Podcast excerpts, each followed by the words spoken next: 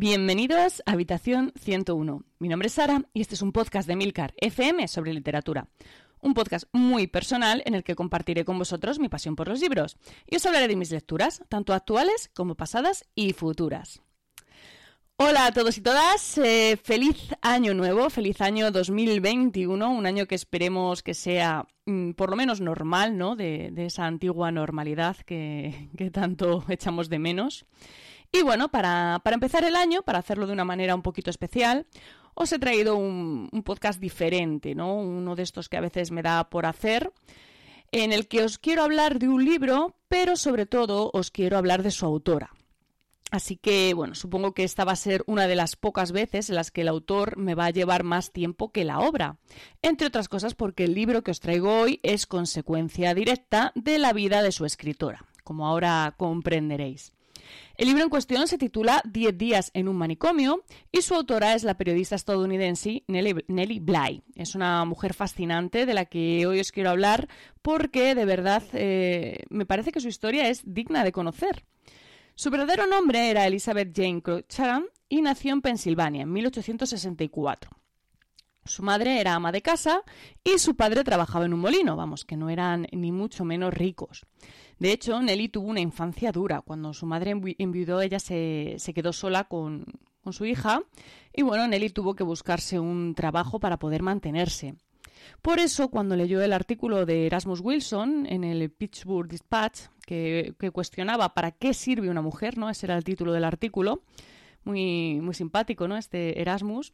Bueno, pues Nelly sintió la necesidad de responder. Y aquella respuesta cambió su vida para siempre. Bajo el seudónimo de huerfanita solitaria, envió una respuesta que sorprendió por completo al, editor del, del, periódico, George Madden, porque era una carta que no tenía estilo, según sus propias palabras, pero que decía lo que quería decir, justo lo que su periódico necesitaba, algo fresco, algo nuevo. En la siguiente edición del periódico pusieron un anuncio buscando a huerfanita solitaria y al día siguiente Nelly Bly se presentó en las oficinas del periódico y consiguió su primer trabajo como periodista. Al ser mujer se entendía que tenía que escribir ocultando su verdadero nombre, así que el mismo editor le propuso el seudónimo bajo el que se desarrollaría toda su carrera periodística, Nellie Bly, eh, como la canción del músico Stephen Foster. Nellie Bly empezó escribiendo sobre mujeres, sobre leyes de divorcio obsoletas, sobre sus duras condiciones de trabajo, sus bajos salarios, pero ella quería más, ¿no? Ella tenía cierta ambición. Y en esa búsqueda de mejores historias que contar, viajó a México.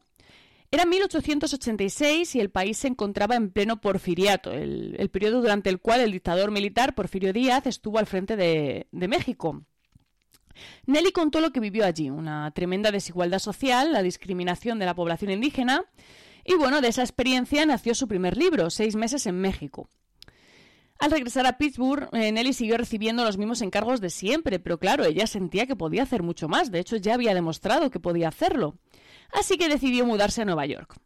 Tras cuatro meses muy duros en los que agotó todos sus ahorros, llegó por fin su gran oportunidad. Fue el periódico que New York World, que acababa de ser comprado por Joseph Pulitzer, el de, los premios, el famoso Pulitzer, ¿no? Bueno, pues fue él quien le dio su primera oportunidad. Nelly tenía por aquel entonces 23 años y eh, fue cuando recibió un encargo que cambiaría para siempre la historia del periodismo, ya no solo su vida, o sea, esto son ya palabras mayores. Querían que Nelly se infiltrara en la residencia de dementes de la isla de Blackwell, que desde 1973 conocemos como Roosevelt Island. Y bueno, eh, era una cosa que no se había hecho nunca. Sin embargo, pues Nelly Bly confiaba por completo en su capacidad de llevar a cabo esta tarea y la verdad es que cumplió con creces con el reto asignado. Consiguió entrar en el psiquiátrico, eh, documentar todo lo que allí vivió durante los 10 días que su ingreso. Y bueno, tras su publicación, eh, publicó, o sea, tras su liberación, publicó un artículo titulado Tras las rejas de un manicomio, un artículo que tuvo tal repercusión mediática que forzó a los enfermeros y médicos del psiquiátrico a pedir disculpas públicamente. Pero eso no hizo remitir el escándalo. La sociedad de la época estaba indignada. Los políticos tomaron medidas y se destinó más de un millón de dólares a mejorar las condiciones de vida de los manicomios. Después de esta experiencia, Nelly decidió seguir con el periodismo de investigación, un periodismo que acababa de, crear, por así decirlo. Consiguió un empleo en una fábrica del Lower East Side eh, para hacer cajas por un salario ridículo. y después denunció las duras condiciones de trabajo de las empleadas de la fábrica en un artículo, un artículo titulado Nelly Bly nos cuenta qué significa ser una esclava blanca. También habló sobre el tráfico de menores en el artículo Nelly Bly compra un bebé o sobre los servicios para encontrar marido. Pero lo que haría verdaderamente famosa a Nelly Bly sería la vuelta al mundo, un reto que ella misma propuso al periódico y que pretendía demostrar que era posible cumplir con la hazaña narrada por Julio Verne en La Vuelta al Mundo en 80 días, una novela que había sido publicada en 1872. En un principio la idea fue rechazada por sus editores porque veían, veían que era una locura, ¿no? Enviar sola a una mujer a dar vueltas por el mundo. Pero eh, tenían planeada esa historia, además, bueno, ellos tenían planeada esa historia con un hombre al frente. Entonces, Nelly Bly amenazó con irse a otro periódico y competir con el reportero que ellos enviaran. Y aquello terminó de convencer a, a, sus jefes. Nelly no solo consiguió dar la vuelta al mundo, sino que lo hizo en ocho días menos de los que había tardado Phileas Fogg. Bueno, había, según Julio Verne. Podéis imaginar la repercusión que algo así tuvo en la época. Además, la estrategia del periódico fue venderlo como el viaje de una mujer sola por el mundo, que en aquel momento era algo pues eh, bastante llamativo, ¿no? Que, llamaba la atención de los lectores. Más si encima le sumamos la juventud de, de Nelly Bly, que en el momento tenía 25 años. Y bueno, eh, fue todo un éxito, ¿no? Sobre esta historia tenéis el libro La Vuelta al Mundo en 72 días y otros escritos, que recopila los artículos que Nelly Bly publicó sobre el tema. Algo que no se conoce tanto es que hubo otra mujer, una crítica literaria de profesión, llamada Elizabeth Bisland, que competía con Bly durante este viaje. Bisland estaba dando la vuelta al mundo en sentido contrario. Ella iba respaldada por The Cosmopolitan, aunque su aventura no tuvo tanta repercusión ni atención mediática como la de Bly. Bisland tardó 76 días en completar su vuelta al mundo, que fueron cuatro más de los que tardó Nelly Bly. La fama de Nelly Bly tras esta hazaña fue tal que tuvo que olvidarse de volver a realizar periodismo de investigación. Le era imposible infiltrarse ya que su rostro era demasiado conocido. En el periódico en el que trabajaba no conseguía mejoras salariales porque, bueno, pues porque era mujer, ¿no? Simplemente.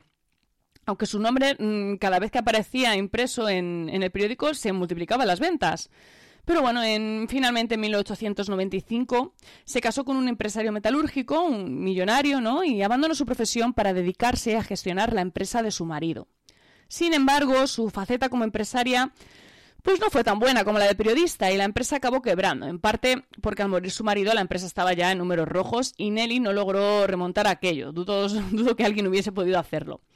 Bueno, desesperada decidió viajar a Austria para buscar inversores sin embargo, cuatro días después de su llegada estallaba la Primera Guerra Mundial.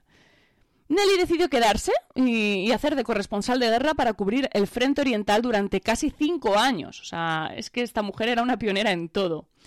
Tras aquello regresó a Nueva York y trabajó durante algunos años como reportera, escribiendo una columna para The Journal y buscando hogares para niños huérfanos. En 1922, a los 58 años de edad, la neumonía acabó con su vida. Una vida, desde luego, memorable. Bueno, y ahora vamos a ir con el libro. Diez días en un manicomio es un libro bastante cortito, no llega a las 200 páginas. Y en nuestro país lo publicó Ediciones Book hace unos años, en 2009. Lo podéis encontrar sin problemas en todostuslibros.com, que es la iniciativa que os comentaba en el, en el último podcast, y que está muy bien si queréis apoyar pequeñas librerías, sobre todo ahora que hace tanta falta. Y además funciona bastante bien, o sea que no, no dudéis en, probarlo. La historia empieza cuando Nelly recibe el encargo de hacer el reportaje sobre el psiquiátrico de la isla Blackwell, algo que no se ha hecho nunca y que de hecho ni el propio periódico sabe cómo va a hacer, porque lo primero que la periodista tiene que resolver es cómo entrar en la isla, ya que obviamente no puede ir diciendo que va a hacer un reportaje, va, va encubierta, ¿no? Tiene que colarse con, como una interna, eh, utilizando un nombre falso, Nelly, Nelly Brown, para que sus iniciales coincidan con las que tiene bordadas en su ropa, porque en aquella época se guardaba la ropa. Y bueno, Nelly idea un plan, se va a una pensión, una pensión para mujeres, y una vez allí empieza a actuar de manera errática, ¿no? A fingir, eh, además, eh, no tener recursos económicos, eh, para que la propietaria de la pensión llame a las autoridades al ver que no le va a pagar la, la cuenta, ¿no? De ahí la llevan a ver a un juez y bueno, tras varias evaluaciones médicas que son dignas de leer, eh, Nelly es declarada formalmente loca y trasladada a Blackwell. Lo que sucede allí, pues bueno, todos lo podéis imaginar, aunque la verdad es que si ahora podemos imaginárnoslo es en parte gracias al trabajo que hizo Nelly Bly. En aquel momento eh, lo que sucedía en aquel psiquiátrico era inimaginable, por eso causó tanto escándalo, ¿no? De hecho, la propia autora eh, lo, comenta al principio del libro, que nadie se imaginaba que aquello fuera de esa manera. Esto que a primera, a primera vista puede parecer un reportaje de investigación más, no lo es en absoluto. Estamos hablando de finales del siglo XIX. Nelly entró en el, manicomio sin saber cómo iba a poder salir de allí. No tenía ninguna garantía. O sea, se podía haber quedado encerrada de por vida. Era la primera periodista infiltrada. Era una pionera del, del periodismo encubierto. Lo que Nelly Bly hizo no se había hecho nunca antes. A mí personalmente me, ha sorprendido mucho el, tono en el que está narrada la historia. El lenguaje que utiliza en el libro es muy dinámico, cercano, ágil. Se nota y mucho que es, que es periodista, se nota que sabe comunicar de una manera muy práctica, muy resolutiva. Resulta muy fácil leer esta historia y sobre todo engancharse a ella. Nelly sabe cómo narrar y cómo mantener la atención del lector de manera constante. Y sobre todo lo que más me ha sorprendido es la seguridad que muestran en todo momento, ¿no? La manera tan no sé, es, esa certeza que tiene de que le va a salir todo bien es bastante fascinante. Es importante señalar eh, que esto no es Los renglones torcidos de Dios de Torcuato Luca de Tena, que es una novela más, que recomendable, pero eh, aunque comparten premisa y posiblemente Luca de Tena se inspirara en la historia de Nelly Bly, no, no, lo pongo en duda, estamos hablando de una novela y Diez días en un manicomio no es una novela y desde luego no hay que entenderlo como tal, es un trabajo periodístico, el estilo y la forma se corresponden con lo que es. Nelly Bly no noveliza, ¿vale? Cuenta las cosas tal y como fueron. Esto lo comento porque es que he leído varias reseñas haciendo esta comparativa y claro, me parece un completo error porque es que estás comparando un artículo periodístico o un, un relato periodístico con una novela, o sea, nada que ver, ¿vale? Y bueno, la verdad es que yo creo que es muy recomendable. Es una lectura, sobre todo, eh, a nivel histórico, ¿no? Por, por, un poco lo que, lo que simboliza este, este relato. Y por cierto, buscando información para el podcast, descubrí que en 2019 se adaptó esta historia al cine. El título es Atrapada en el manicomio, la historia de Nelly Bly, y está protagonizada por Cristina Ricci, que es una actriz que a mí siempre me suele convencer, así que no descarto darle una oportunidad a, a la película. De momento he visto el tráiler y no tiene mala pinta.